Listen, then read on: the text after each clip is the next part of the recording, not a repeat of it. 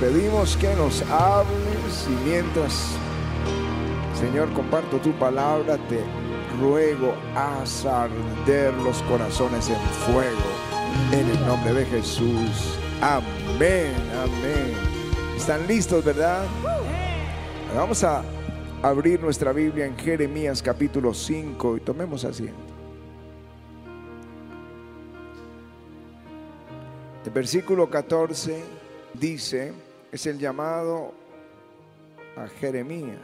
Por tanto, así ha dicho Jehová, Dios de los ejércitos, porque dijeron esta palabra, he aquí, yo pongo mis palabras en tu boca por fuego y a este pueblo por leña y los consumirá. Amén y amén.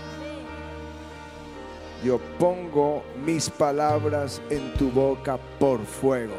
Di conmigo, pongo mis palabras en tu boca por fuego. Dilo, pongo mis palabras en tu boca por fuego.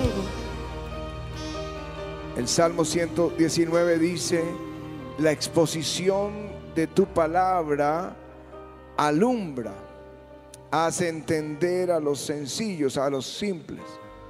Pongo tu palabra, mi palabra en tu boca como fuego. Saben, Jonathan Edwards, que fue un gran avivador, el primer gran avivamiento en los Estados Unidos, y él fue líder de ese avivamiento, decía, si un ministro tiene luz, y no tiene fuego, solamente entretiene al pueblo. Si un predicador puede tener un, un, buen mensaje, pero si no tiene fuego, solo está entreteniendo al pueblo. Dios puso un fuego en el profeta Jeremías, en sus palabras y en su corazón. Y el día en que él vio en riesgo su vida, pensó en no predicar más, dijo, no me acordaré más de él, no haré más memoria, no anunciaré más sus palabras. No obstante, había dentro de mí un fuego metido en mis huesos y no pude resistirlo. Fuego en nuestra boca y fuego en nuestro corazón. Aleluya. Ahora uno está pensando siempre en los grandes ministerios o en el pastor de la congregación, puede ser de 10 o de 10 mil, no importa. Pero la Biblia y la historia nos enseña que muchos de los grandes avivamientos estaban respaldados es por gente que a veces no figura. Cuando uno oye la historia, por ejemplo, de, de Barak, que derrota a Císara y sus 900 carros que habían oprimido a Israel por 20 años. Y él los derrota y viene paz a la tierra 40 años.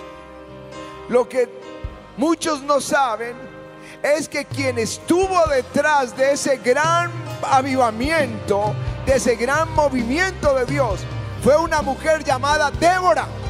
Fue Débora la que le dijo, tienes que ir a la guerra.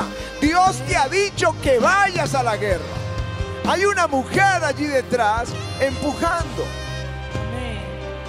Algo que no se enseña, no se conoce mucho, es la influencia de la Magdalena, de María Magdalena, en, la, en la extensión del Evangelio.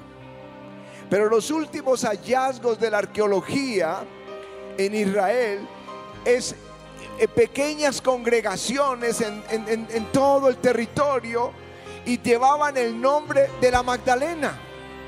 Lo que quiere decir que tuvo una gran influencia esta mujer predicadora y nosotros no lo sabíamos.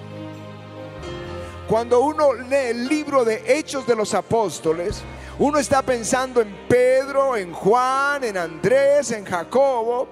Sin embargo, hubo un conflicto en la iglesia y los apóstoles dijeron, busquen siete hermanos que llenos del Espíritu Santo entre vosotros, porque la discusión era la repartición de la comida. Le estaban dando más comida a los que a los judíos que habían vivido ahí en Israel que a los judíos que habían vivido entre los griegos y los menospreciaban, los llamaban griegos. Y entonces en esa discusión escogieron siete ujieres. Algunos los llaman diáconos, pero la Biblia no los llama diáconos. Cinco de buen testimonio, perdón, siete de buen testimonio. Son ujieres. Si yo tengo que repartir aquí alimento a algunas personas, yo les rogaría el favor a nuestros ujieres porque son llenos del Espíritu Santo, que ellos nos ayudaran a hacerlo.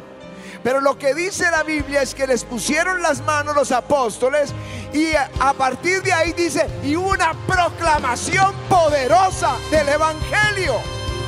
Mis hermanos, cuando la unción cae sobre la iglesia, ustedes son los responsables de proclamar el Evangelio, de anunciar las virtudes de Jesús a otros. No es el pastor. Porque dice, les pusieron las manos y crecía la palabra del Señor y el número de los discípulos se multiplicaba grandemente en Jerusalén. Había gente testificando. ¿Alguna vez te has preguntado quién llevó el Evangelio a Roma? Dirá alguien, Pablo. Otro levantará la mano y dirá, Pedro. Pero Pedro no fue quien llevó el Evangelio a Roma, no fue Pablo. Pablo cuando escribe la carta a los romanos está manifestando su deseo de poder aportar a la iglesia de Roma, pero él no la conocía. Él no había estado allí. Bien, no, no figura, no hay una figura que, que sobresalga en el evangelio que llegó a Roma, no lo hay. Lo que se cree es que cuando el Espíritu Santo cayó eh, sobre los 120, y vinieron tres mil y se convirtieron y se bautizaron. Y la promesa, lo que dijo Pedro es que arrepiéntanse, bautícense y reciban el Espíritu Santo, porque para ustedes es la promesa, para vuestros hijos, para cuantos estén aún lejos. Parece que de esos tres mil, como venían de toda la tierra, ellos fueron y llevaron el Evangelio a Roma mis hermanos, un avivamiento no lo hace el pastor. Un avivamiento lo hace el Espíritu Santo a través de una iglesia que tiene pasión por Él, que tiene fuego por Él. Aleluya.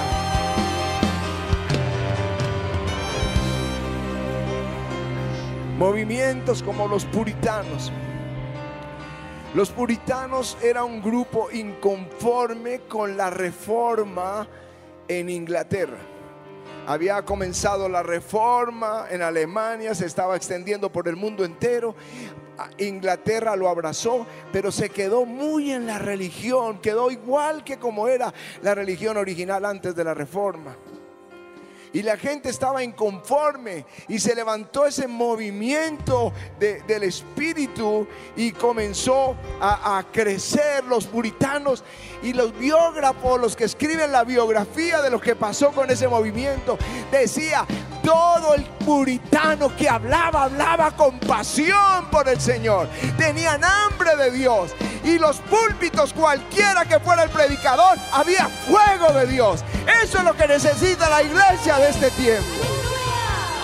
Aleluya. El movimiento pietista, el movimiento pentecostal, si uno dice, cuando uno estudia la historia de los movimientos del Señor, de los avivamientos, uno dice, bueno, comenzó en la calle Azusa, pero era un local para 300 personas. Y fue una, una persona que, empezó a hablar del Espíritu Santo. Pero ¿quién lo llevó al mundo entero? No fue este predicador, no fue Farman, no fue, eh, ¿cómo se llamaba? Eh, se me escapa ahora el nombre de tantos nombres, bueno, quien eh, comenzó ese avivamiento allá en la calle Azusa, no, no fueron ellos. ¿Cómo? William Seymour, William Seymour. No fue él, él comenzó el avivamiento. Pero ¿cómo llegó el avivamiento a Europa? ¿Cómo llegó el avivamiento aquí a Latinoamérica? ¿Cómo llegó el avivamiento por todos los Estados Unidos? Alguien tuvo que hacerlo, gente que tomó el fuego y salió y abrió su boca, que testificó. Eso es lo que Dios está buscando. Yo vine a decirles, bien, la unción ha estado sobre mi vida, sobre mi esposa, yo le doy gracias a Dios. Pero un avivamiento no lo hemos hecho nosotros, ha sido la boca de ustedes contándole a la familia y a los amigos lo que Cristo está haciendo. Aleluya. El movimiento carismático. En pocos años el mundo entero encendido en fuego. las iglesias históricas, las iglesias pentecostales, la iglesia católica, movimiento carismático afectó a todo el mundo. Y en, en, reuniones se encontraban en los parques los hippies con guitarras cantando. Yo tengo un amigo que me ama, hablando de Jesús, paz, Jesus, love. Y ellos estaban encendidos en fuego. Eso es lo que necesitamos. Gente encendida en fuego. Y a veces no son de renombre, pero en el cielo sí lo son. Y la corona sí es segura para ellos.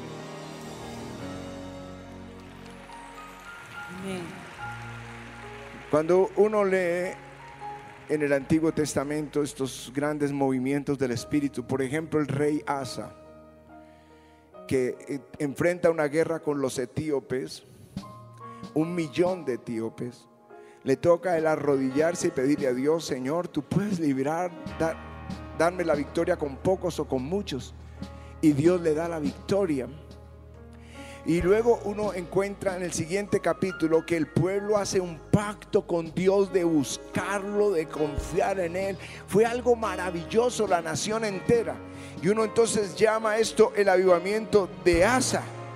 Pero lo que no sabe es que detrás de eso había un profeta llamado Azarías. Nadie lo enseña.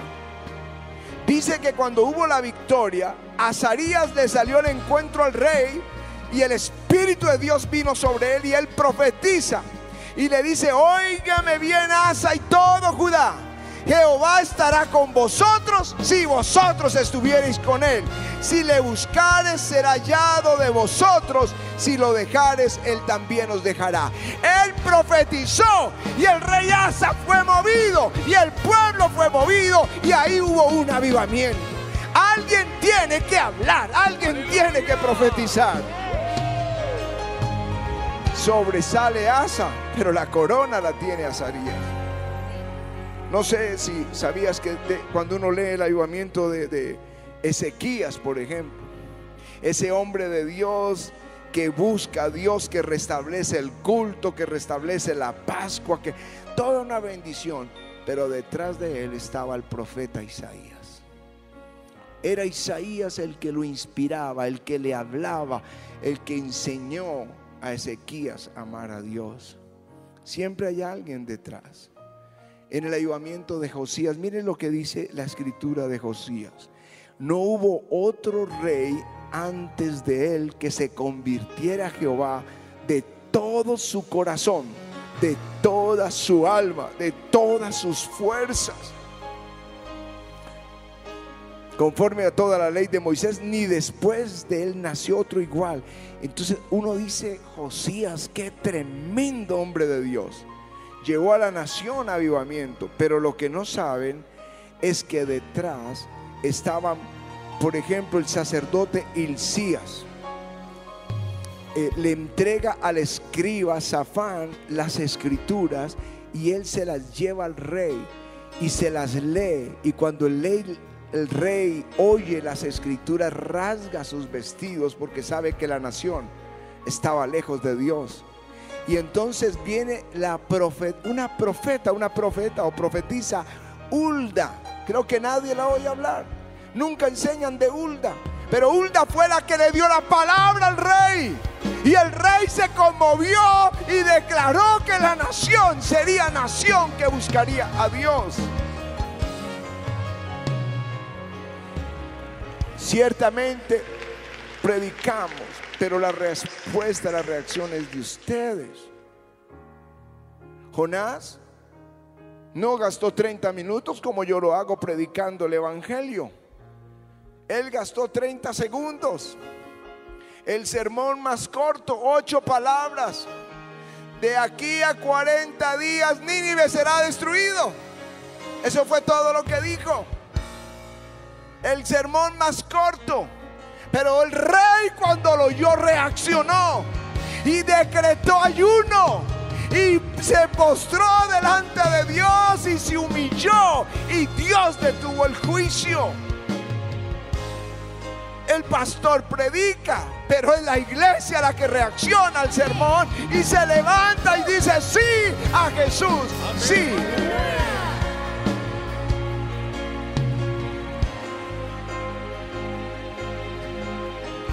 Ustedes no tienen ni idea quiénes pueden influenciar, ni la menor idea, ni quién levantará con las palabras de ustedes. La mamá de John y Carlos Wesley, fundadores de este movimiento metodista y gran avivamiento en Inglaterra, ella estaba enseñando a sus hijos. Apenas los niños empezaban a hablar, sus primeras palabras, lo primero que les enseñaba era orar. Les ponía las manitos para orar cuando iban a tomar sus alimentos de bebés. Pero desde ahí empezó y luego dedicaba una tarde a la semana a cada uno de sus hijos para enseñarles y para examinarles el estado de fe de ellos. Pero no sabía que estaba levantando a dos de los más grandes avivadores que ha tenido la historia de la humanidad. Nunca lo sabes. Mi abuelito yo vengo de una familia de 11 hermanos.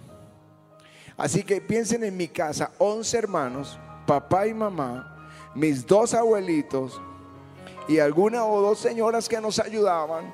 Esa casa era un ejército y cada uno traía a sus amigos. ¿Y cuántas habitaciones tenía que tener la casa para meterlos a todos? Yo dormía en la, en la misma habitación con mis abuelitos. Y él, él nos enseñaba la palabra nos leía la Biblia. Pero él que iba a saber que estaba levantando una generación de pastores. Mi hermano menor y yo estábamos en la misma habitación con ellos, él es también pastor. Él que iba a saber que este de niños a los que él les leía y le contaba las historias bíblicas vendrían a ser ministros de Jesucristo. Tú no sabes cuánto puedes influenciar una persona enseñándole si hay fuego en tu corazón.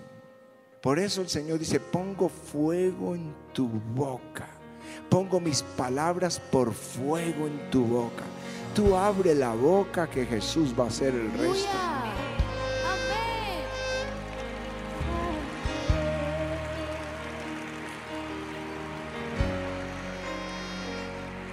Uno lee a Pablo predicando, y, pero pasa por alto todo el resto de creyentes.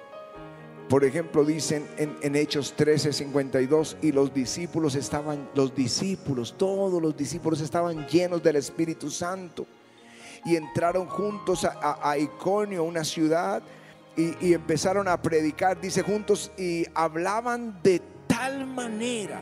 No dice Pablo habló de tal manera. Ellos hablaban de tal manera que una gran multitud de judíos creyeron y de griegos.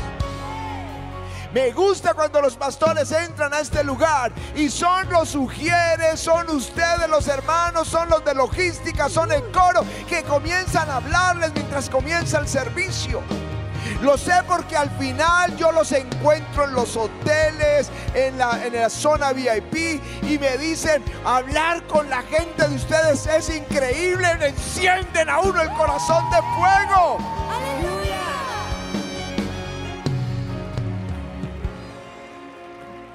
Saben que cuando Jesús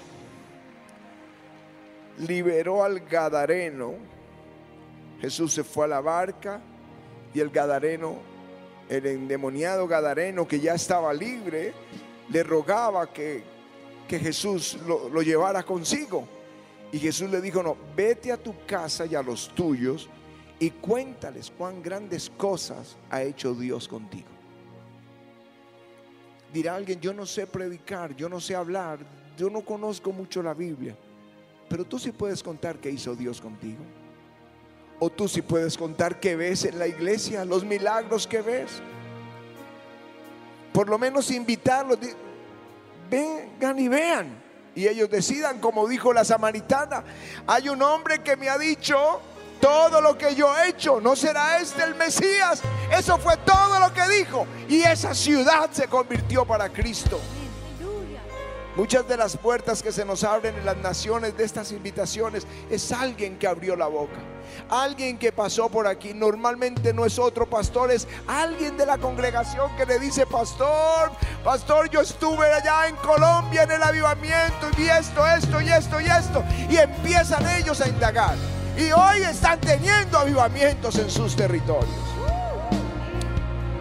Bien, el endemoniado dice, comenzó a publicar, eh, no, el ex endemoniado, ya no lo era, comenzó a publicar en Decápolis cuán grandes cosas había hecho Jesús con él y todos se maravillaban. Decápolis son 10 ciudades en Israel. 10 ciudades, él predicó a 10 ciudades.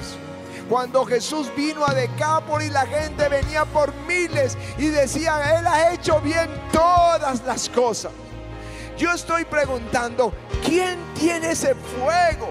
No solo que te sientes con hambre a recibir, sino que abras tu boca porque Dios va a poner fuego en tu boca para hablar a Jesús. La escritura dice, Él hace a sus ministros llamas de fuego. Esa pasión debe estar en el corazón tiene que estar. A mí me gusta la, historia de, de, Daniel porque la pasión estaba en su corazón y se unió con los otros y crearon como un club. Daniel y sus tres amigos, firmes por Jesús, firmes por su causa. Y esa decisión llegó a mover varios gobiernos, varios gobiernos, Nabucodonosor, el hijo de Nabucodonosor, Darío, Ciro, inspirados por hombres que fueron radicales por el Señor.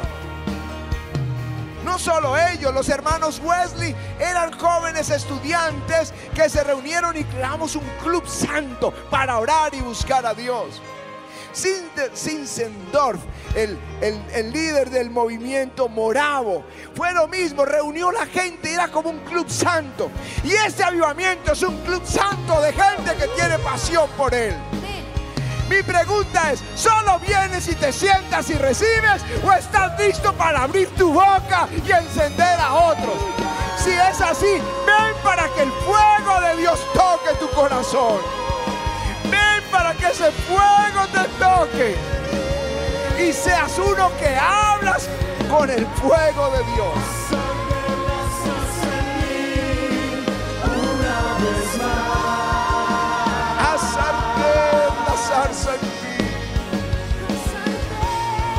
La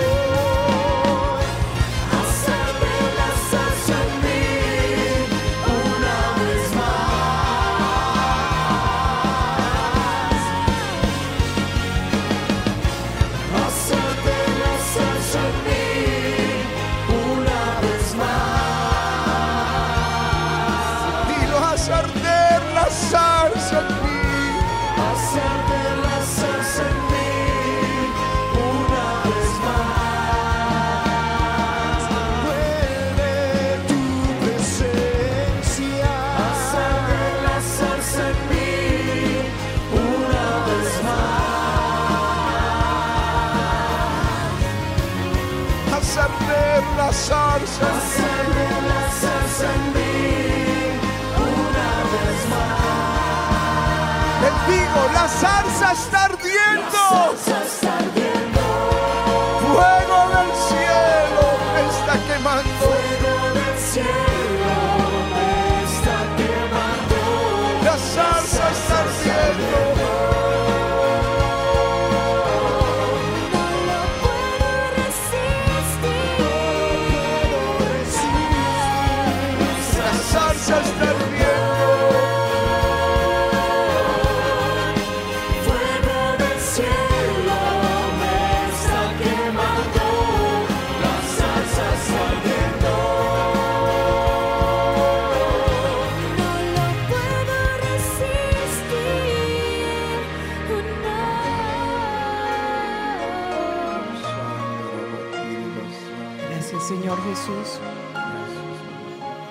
Has traído un pueblo que tiene hambre y sed de ti, porque sabemos que ellos tienen el deseo de abrir su boca y de contarle a muchos lo que tú haces. Es tu gloria, Señor, en ellos. Gracias por los jóvenes, pero también por los adultos y por los ancianos. Gracias por los niños, porque ellos también son un testimonio. Y yo te pido que hoy seas poniendo ese carbón en sus bocas, quemando toda la inmundicia y que sea tu gloria sobre sus vidas. Que ellos sean llenos en esta noche con tu espíritu. Que la palabra que tú tienes, Señor, que ellos solamente tengan que abrir su boca y tú la llenes, Señor.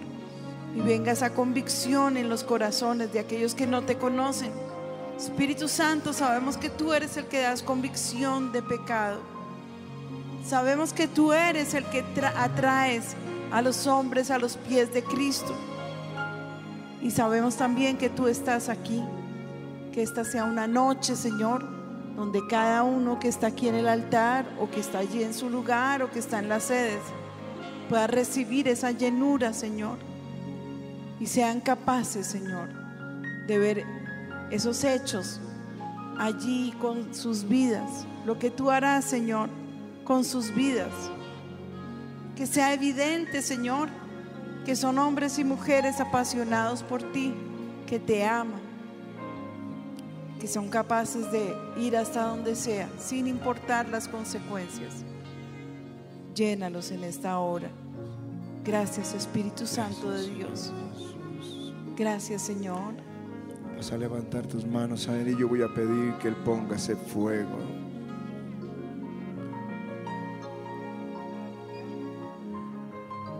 Yo te ruego, Padre, que en el nombre de Jesús tú pongas este fuego, que tú avives el fuego en sus corazones. Que la palabra que diste a Jeremías ahora venga al corazón de cada uno en este lugar. Y aquí pongo mis palabras en tu boca como fuego. Y yo te ruego, imparte ese fuego. Recibe ese fuego. Recíbelo. Recíbelo. Recíbelo. Recíbelo. Tócalo, Señor. Fuego, fuego, fuego, fuego, fuego. Fuego, recíbelo. Vamos, ahí está, está viniendo, tómelo, tómelo, tómelo, tómelo. Fuego, fuego. Haz arder el corazón de tus hijos en el fuego de tu espíritu. Tócalo, Señor. Fuego, fuego, fuego, fuego, fuego. Reciban, reciban ese fuego, recíbalo. Está ahí, tómalo. Tómalo.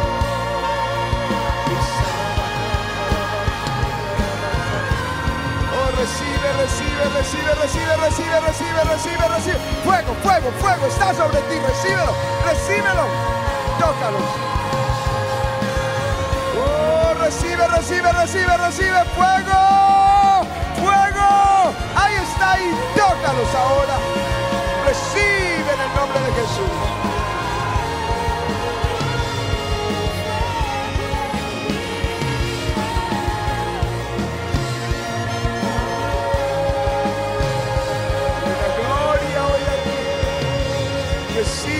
Aquí. Recíbanlo, también en la celo, recíbanlo. Recíbanlo, recíbanlo. Tócales, tócales, tócales. Fuego, fuego, fuego.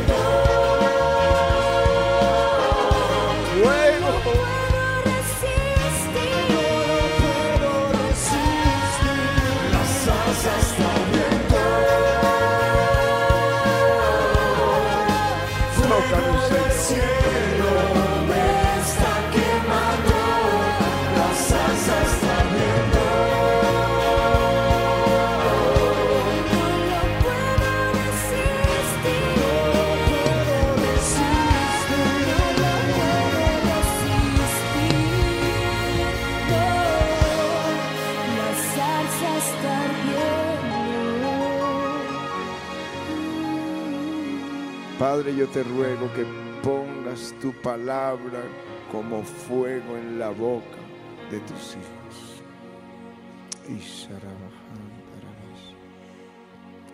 Ustedes van a notar una diferencia hoy. La van a notar. Yo les digo, yo le hablaba a la gente de Jesús y en las discusiones, en los desacuerdos, siempre ganaba el- porque tenía conocimiento, pero no se convertían. O sea, podía demostrar, testificar de tal manera que no podían contradecirme, pero no se convertían. Pero cuando el Espíritu Santo tocó mi vida, Ahora no necesitaba esforzarme, ahora Él está tocando los corazones mientras hablo la palabra de Dios. Ya no tengo que esforzarme, ya lo hace Él. Y a partir de hoy Él pone la palabra de Dios en tu boca como fuego, como fuego. Recibe eso y empieza a hablarle a otros de Jesús. Comienza mañana mismo, busca a alguien, háblale a alguien de Jesús, háblale porque la unción ya está sobre tu vida. Aleluya. Si lo crees, dale un buen aplauso al Señor.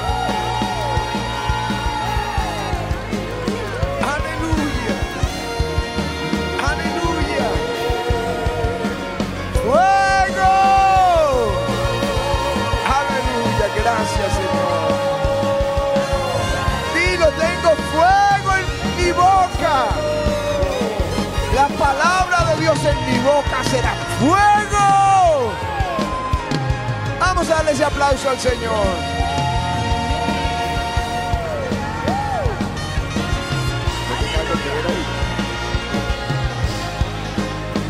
Aleluya. Quiero continuar con el tema el domingo. El domingo vamos por esa doble unción. Nos vemos el domingo. Recuerden en 15 días. Miren, les voy a hacer dos cosas antes de que regresen. Les voy a regalar esto para recordarles. Dice, ¿cómo invitar a los tuyos a la iglesia? A tus familiares quisieran que vinieran. Y son los tres pasos más sencillos. Ve a los tuyos y cuéntale las cosas que Jesús ha hecho contigo. Y ahí hay un texto bíblico. Luego dice, ve y diles lo que has visto en el avivamiento. Eso fue lo que hicieron. Los discípulos de Juan le contaron a Juan. E invítalos a la iglesia y deja que Jesús va a hacer una obra tremenda con los tuyos. Una obra tremenda.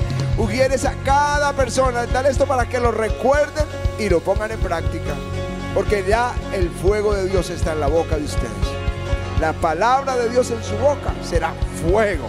Fuego, fuego. Aleluya. Vamos a celebrar, vamos a celebrar.